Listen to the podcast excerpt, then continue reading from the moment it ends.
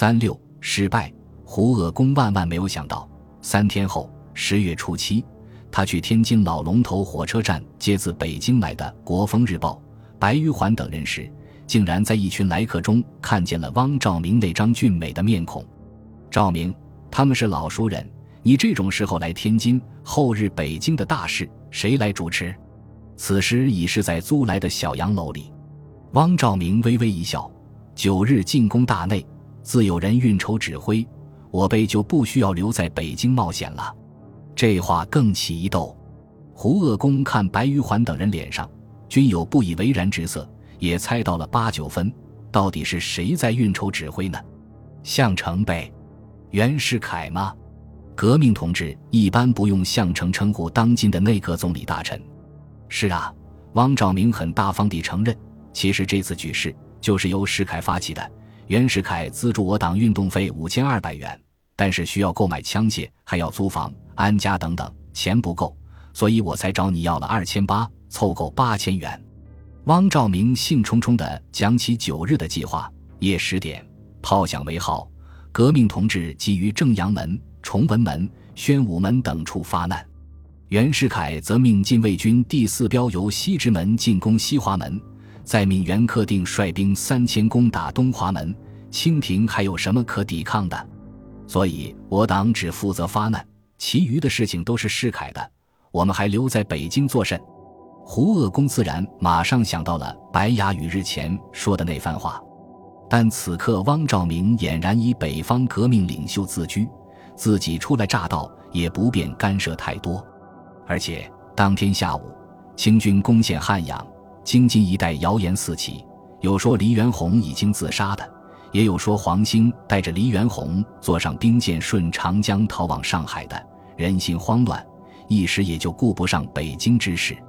十月初十清晨，天还没亮，胡鄂公住的老西开吉祥里十四号，有人砰砰的敲门，还伴随着哭喊的声音。屋里住着十来个人，有人赶紧忙的开了门，轰一声，白雅雨扑了进来。袁世凯。汪兆铭果然狼狈为奸啊！杀我北京革命同志啊！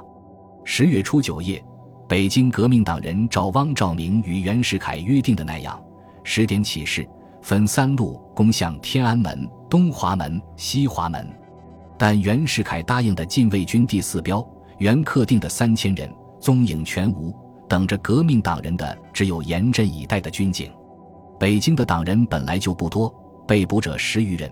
愤而自杀者两人，被捕者也几乎尽被处决。这消息来得太快，胡鄂公不禁要问：“哑语，你怎么就知道了？”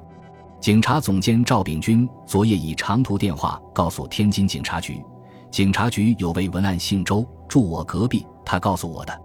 于是举事为之惘然。当天下午，天津同志开会，决定成立金军司令部，预备在天津举事。汪兆铭也在，诸人拿不住汪兆铭勾结袁世凯的证据，但无人推举这位同盟会京津分会会长当司令。汪兆铭没等散会就匆匆辞去，临去到很有风度的与在座同志一一握手。白雅宇说：“赵明此去必将自行其事，我们的计划不用考虑他了。”大家看他很激愤，又问其故。赵明早把我党在京津。保的情形都告诉了袁世凯，老袁告诉他，只要你能控制他们，团体如何发展，暗杀如何进行，都随你而为。现在他当不上金军司令，肯定会自己组织队伍，不跟我们这班人厮混。白雅宇还说，汪兆铭在京定期夜见袁世凯，每次都是一个人，每次是木夜，有时汪兆铭不去，袁世凯必使人召之。有一次，他带在法国加入同盟会的外交部主事魏晨祖去见袁世凯，出来后，魏晨祖怪汪兆铭：“你想让我助袁世凯杀革命同志吗？”汪辩解说：“不是，我是想让你在外交部刺杀袁世凯，所以让你先熟悉他的样子。”魏晨祖推辞说：“暗杀事不是我熟悉的勾当。”汪兆铭反驳道：“不能暗杀，何言革命？”汪兆铭注目于暗杀是无疑的了，而暗杀无非也是制造恐怖气氛，帮袁世凯夺权而已。哑语，你这些消息也是从姓周的文案那里听来的吗？不是，老袁的秘书张一林告诉赵秉钧，赵又告诉华世奎，华告诉徐朗轩，我是听朗轩说的。怎么都是通过赵秉钧？胡鄂公爵不怀疑白牙语，他们一起在保定发起共和会。白牙宇对革命的热情与忠诚有口皆碑。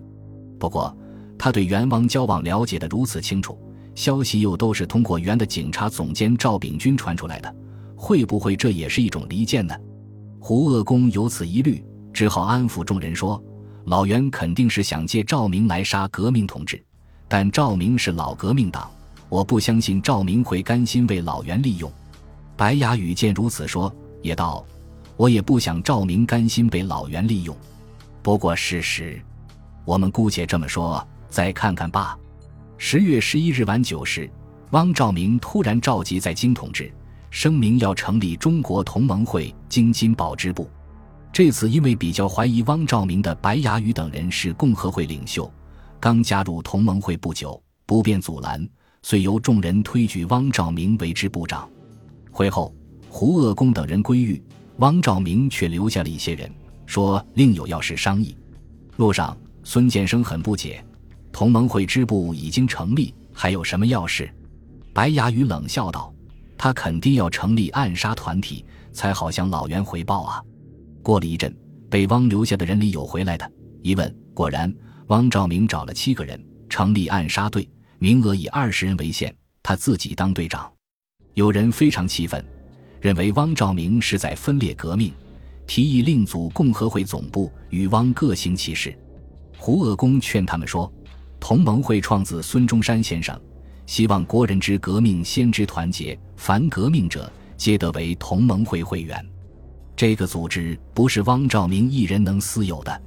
现在共和会、铁血会都已加入同盟会，大家还是统一名义为上。话虽如此说，见解不同，终究无法合作。汪兆铭再来过问这边的举动，胡鄂公等人也是敷衍而已。后来终于另行成立了天津暗杀团，经。今两个暗杀团各自为战，刺张怀之，刺袁世凯，刺梁弼，一系列的暗杀确实很长革命党志气，但也让清廷更依赖袁世凯了。本集播放完毕，感谢您的收听，喜欢请订阅加关注，主页有更多精彩内容。